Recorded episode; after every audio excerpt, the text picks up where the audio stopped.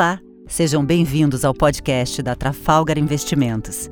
Aqui compartilhamos nossa visão sobre os principais temas do mercado e nossos cenários de investimento. Fiquem agora com o episódio de hoje.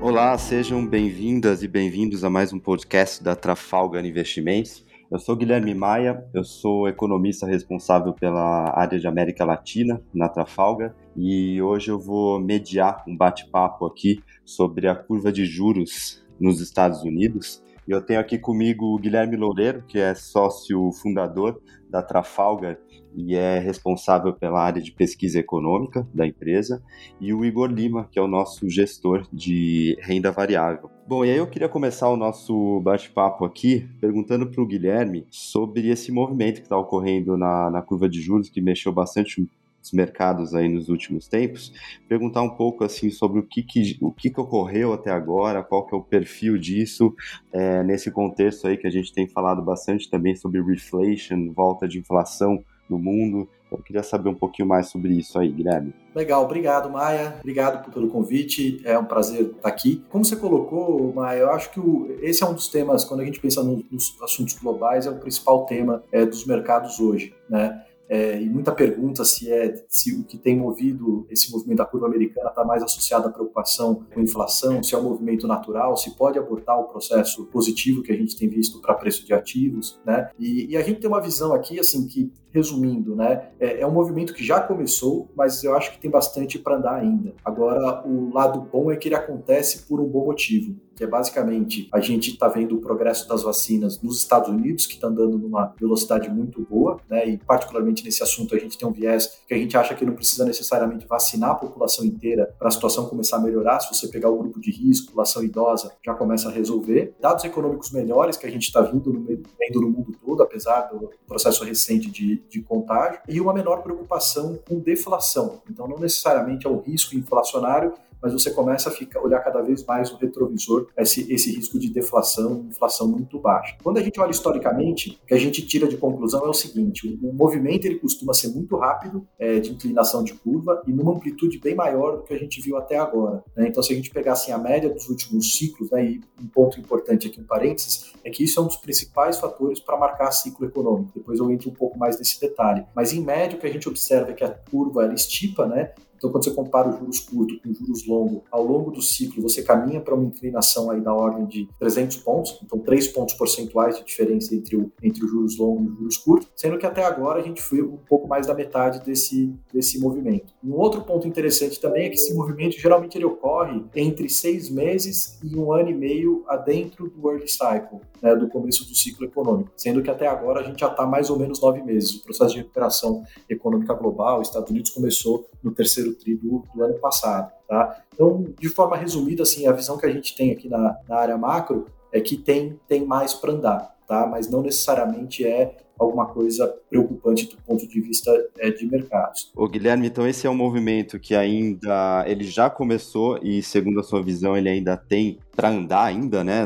esse steepening da curva. E aí eu queria te perguntar um pouco sobre esse formato, né, esse movimento da curva. Ele é associado também aos ciclos econômicos e costuma atuar como um bom, uma, uma boa previsão como que você enxerga isso como sendo útil para ciclos econômicos? Exato, esse, esse é um dos principais, assim, a inclinação da curva americana, né, é um dos principais fatores que a gente que a gente monitora aqui na casa. Né, a gente gosta muito de olhar no passado, né, achar situações semelhantes e tentar entender o presente e antecipar o futuro. E o que a gente observa é que esse, particularmente, é um dos principais indicadores de ciclo, né? Até pela essência, né? O fato é que a gente sabe que ciclos econômicos eles são movidos principalmente pela política monetária dos bancos centrais, é, que quando você tem uma situação de desemprego muito baixo, crédito forte, crescimento forte, preocupação com inflação, eles apertam política monetária e quando a situação é contrária, né, de atividade fraca, desemprego subindo, geralmente eles reduzem juros juros né, e fazem QE, como a gente viu esse ano aqui, e nas últimas recessões, para tentar estimular a atividade econômica. Mas o, o fato é que, assim,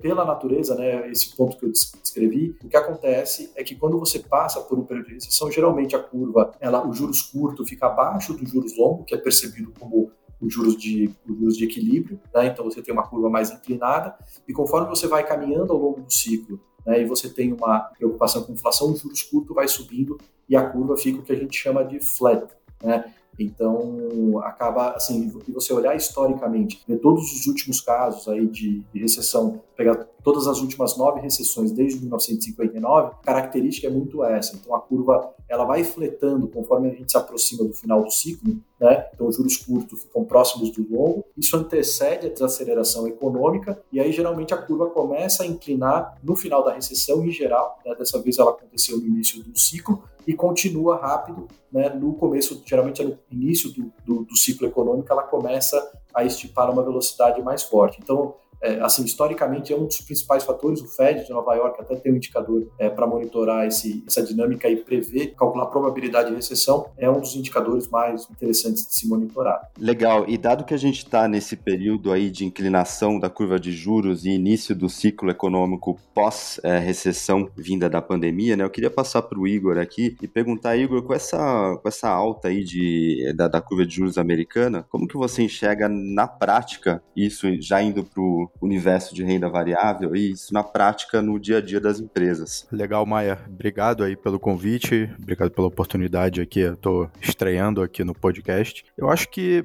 no dia a dia das empresas, os impactos em geral, eles são pequenos, tá? Desde que você não seja uma empresa alavancada ou seja endividada, porque para essas empresas, né, elas estão o tempo todo recorrendo ao mercado de dívida para se refinanciar e uma vez que os juros, as taxas longas, né, da curva americana é, estão mais altos, em geral o custo para ela se, se financiar também sobe. Então aí a despesa financeira dessas empresas é, ela fica maior e consequentemente afeta o lucro. Mas voltando aqui para as empresas, digamos, pouco alavancadas, né, pouco endividadas, em geral muda muito pouco no dia a dia. Uma coisa que, que muda para todo mundo, né, para todas as empresas, é na hora que elas vão estudar os seus projetos de investimento, né, porque aquele projeto que muitas vezes fazia sentido quando você tinha um juros longo muito baixo, ele pode deixar de fazer sentido ou ser menos atraente uma vez que a taxa de juros americana está mais alta, né? Está pagando mais do que ela pagava antes. Então, em geral, o financiamento dos projetos ele muda bastante. Isso pode levar a decisões aí de cancelar um eventual projeto que a empresa estava estudando, né? Uma nova fábrica, um novo produto e usar o dinheiro para uma outra coisa ou retornar para o acionista. Então, muda um pouquinho ali as escolhas relativas entre os projetos, né? Isso vale tanto para empresas grandes, mas até para startups também, que em geral passam muitos e muitos anos aí queimando caixa. Quando você tem um juro muito baixo, é mais fácil queimar caixa, o dinheiro está mais disponível. Quando você tem os juros mais elevados, em geral, a situação fica, fica um pouco mais complicada, tá? Mas é, eu diria que para as boas empresas muda muito pouco, tá? Que em geral não são empresas endividadas. E a gente tem que lembrar também um ponto que o, que o Guilherme destacou bem, é que isso normalmente acontece num contexto de retomada econômica, né? Né? Então as curvas em geral elas empinam, né? né? No caso agora da curva americana, num contexto de recuperação, de início de ciclo, ou meados de ciclo, que é exatamente o que a gente está vendo agora. E dado que você está é, nesse contexto, normalmente é bom para as empresas, né? Então você tem uma demanda forte, você você tem uma, uma retomada né, da, da atividade econômica que leva as empresas ou ganharem margem ou terem receitas mais fortes. Então, o efeito líquido é, disso claramente é positivo para as empresas, para a equity, para as ações de forma geral. Então, acho que, acho que essa é a mensagem que fica aí desse ponto do, do dia a dia das empresas. Legal. E então a gente tem esse impacto aí de forma geral positivo para ações de empresas. E voltando aqui para o Guilherme, Guilherme, como é que ficam os outros ativos nesse, nesse nesse ambiente. Legal. É, bem, como, como o Igor colocou, Maia, o, o, que acontece é que esse começo do ciclo é um ambiente de risk-on, que a gente fala. Então, assim, colocando de outra forma, é um, é um cenário no qual o crescimento mais forte, mais do que compensa a preocupação com inflação, dado que a gente tem um nível de ociosidade maior na economia. Né? Então, geralmente, a característica é essa. É, olhando os diferentes ativos, o que a gente observa, né, e olhando para trás também em situações semelhantes, é que bolsas de países desenvolvidos, principalmente os que estão puxando a recuperação, né, nesse caso acho que daria para falar aí de Estados Unidos com vacinas avançadas, crescimento forte, costuma performar bem nessa primeira pernada da inclinação. Então, quando a inclinação de juros sai de zero ou negativo para perto de 1,5, 1,70, como a gente está vendo agora, né, e tende a continuar conforme a gente caminha com a inclinação e podendo chegar ali até os 2,5, 3 é, de inclinação. Tá? Então, bolsas de países desenvolvidos costumam performar bem. Né? Um outro ponto também que costuma ser muito destacado é alguma preocupação com relação ao movimento do dólar. Né? Dado que juros está subindo, o pessoal fala, será que pode ser um movimento de dólar forte no mundo? Quando a gente olha historicamente, controla até pelos modelos, é, na verdade não é tão claro esse movimento. Em geral, o que acontece é que, como é um movimento de risk-on e a inclinação é consequência do crescimento, geralmente o movimento que a gente observa é um movimento de dólar fraco no mundo contra os países desenvolvidos. Tá? E aí fecha um pouco com os modelos também, que quando a gente compara moedas de países desenvolvidos, geralmente é mais juros de curto prazo que acaba fazendo mais diferença aí para a evolução das moedas. Commodities também, como a gente está falando de um crescimento forte, em geral não é ruim, né, não performam. Né, e um ponto importante de commodities assim, conforme a gente anda no ciclo, né, então sai desse início de ciclo e evolui aí para o mid-cycle ou até o final do ciclo, em geral commodities, principalmente as agrícolas, continuam performando bem. Ouro é um ativo que pode performar pior nesse ambiente, porque geralmente a gente tem uma correção de juros real, né? Então é um ponto importante aí para ficar atento. Funcionou como head e posição principal durante muito tempo. Eu acho que agora é um momento que a gente tem que ter um pouco mais de cautela. Né? E um outro ponto também que eu acho que vale a pena falar é quando a gente pega emergentes, né, é, talvez exija um pouco mais de cautela ou talvez um pouco mais de seletividade. Tá? Em geral, quando a gente tem esses movimentos de abertura de curva longa americana, em geral, elas podem pesar um pouco mais sobre moedas emergentes e juros emergentes, que é um pouco o movimento que a gente tem visto agora também. Tá? Então, tomar algum cuidado. No caso de bolsas, a história é um pouco diferente. Né? Em geral, o efeito não é tão ruim. Tá? Mas, de uma forma geral, quando a gente pega o ambiente como um todo, como o Igor colocou, não é um ambiente ruim. Tá? É um ambiente de risk-on é, favorável para ativos de risco de uma forma geral. O ambiente que costuma ser pior né, é o ambiente de mais a gente se aproximando do final do ciclo que é um ambiente no qual já teve muito estímulo, a atividade voltou, o nível de ociosidade já não é mais tão alto, o desemprego já está baixo, e aí começa a ter algum tipo de preocupação com inflação. Aí o ambiente é um ambiente diferente, de drenagem de liquidez, curva fletando, talvez retirada de estímulo de juros e QE, aí é uma história diferente. Mas eu acho que a gente está tá, tá cedo ainda para discutir esse, esse cenário. Tá? O que a gente está vendo agora é um processo natural de ganho de inclinação por conta da recuperação de atividade econômica que geralmente acontece no início do ciclo. Então a gente está em um movimento positivo para risco dentro de um movimento também da curva de juros que historicamente ocorre nessa fase do ciclo, né? E estaríamos mais ou menos na metade desse movimento de inclinação da curva. E aí eu queria te perguntar Guilherme, sobre se essa vez pode ser um pouco diferente com relação ao histórico, no sentido de que existe uma discussão de que os juros neutros nos Estados Unidos podem ser menores do que historicamente, e também o fato de que o Banco Central pode ter mudado um pouquinho a sua forma de reagir ao ambiente inflacionário. Queria que você falasse um pouco sobre isso. Essa é uma excelente pergunta. Assim, a, a visão que eu, que eu tenho com relação a esse ponto é que a inclinação dos juros ela deveria ser indiferente aos juros neutros. Quando a gente olha para trás, isso foi um pouco do que aconteceu, então a gente vem observando uma queda dos juros neutros desde a da década de 80, né, e a inclinação, se, se, a gente comparar, ela se manteve né, nesses momentos do ciclo, nessa casa de 250, 300 bases. E quando a gente olha pelo framework, geralmente a gente analisa a política monetária, que é a regra de, regra de Taylor, e em geral é, é a resposta que a gente tem também. Tá? Então, grosso, de forma resumida, o que acontece é que quando você tem uma ociosidade maior ou uma inflação mais baixa, você tem que ter um juros abaixo do neutro, e quando a situação é contrária, você tem que ter um juros acima do neutro. Então, em geral, por essa métrica, o que a gente pensa é sempre desvios em relação à taxa neutra, tal forma que, comparando a taxa longa com a taxa curta, ela deveria ser mais ou menos indiferente aos juros neutros. Então, a gente pense em desvios. Agora, sua segunda pergunta, essa é uma que realmente pode mudar a questão da inclinação, que é,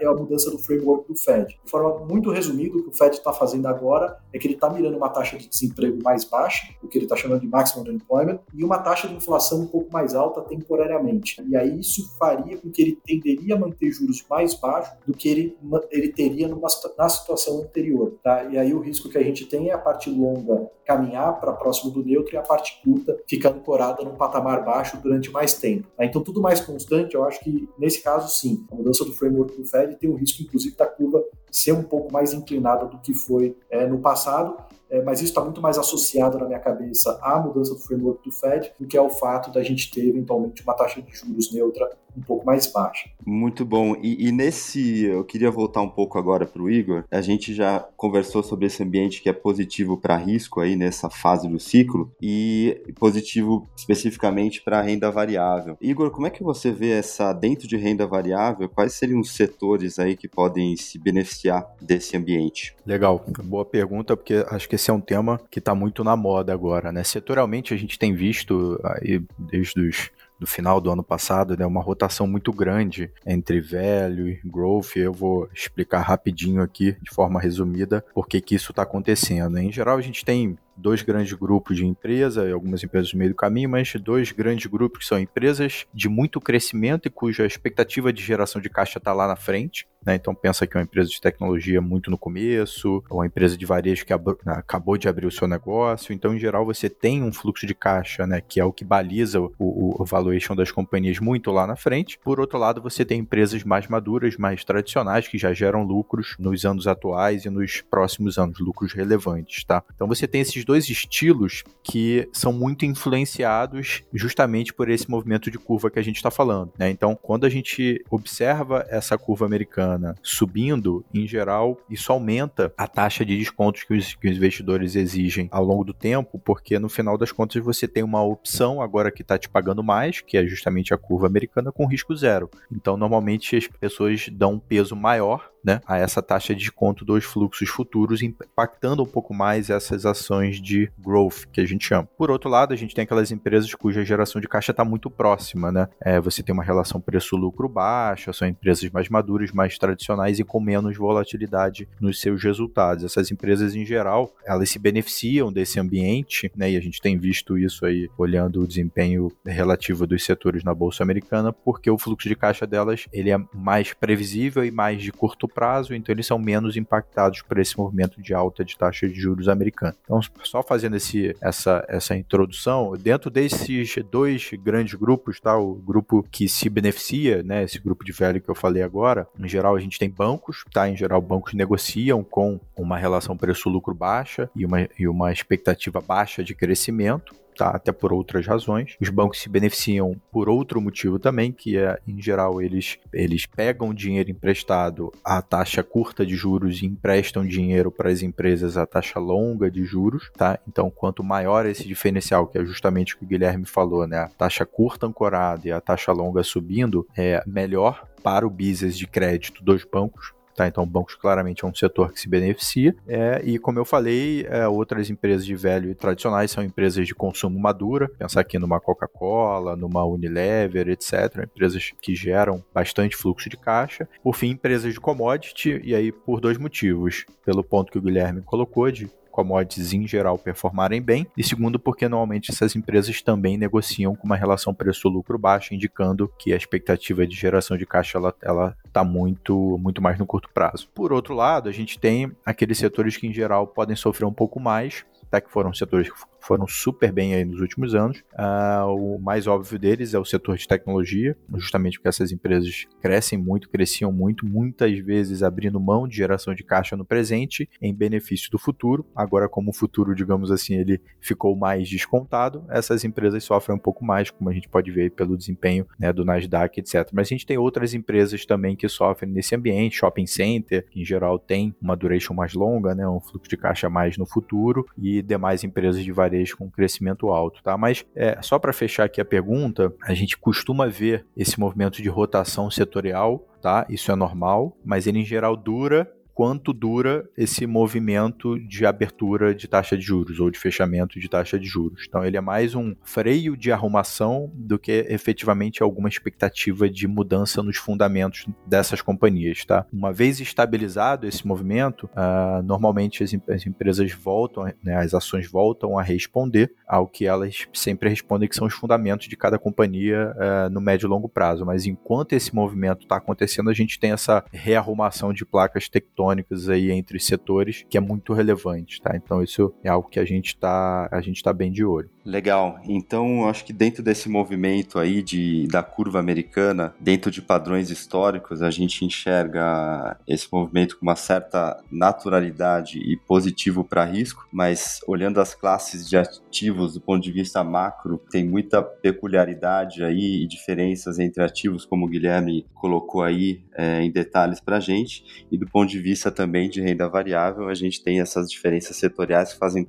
toda a diferença aí na, na tomada de posição para investimento. Eu queria agradecer muito vocês dois, o Guilherme, o Igor, pela, pelo nosso bate-papo. É, eu espero que tenha sido bastante útil aí para nossos clientes, investidores, nas, em suas tomadas de decisões. E a gente gostaria muito também, a gente adoraria de receber sugestões aí sobre temas que sejam úteis para vocês. Muito obrigado, um abraço para vocês. Obrigado, obrigado, prazer, foi um prazer participar. Obrigado, até a próxima.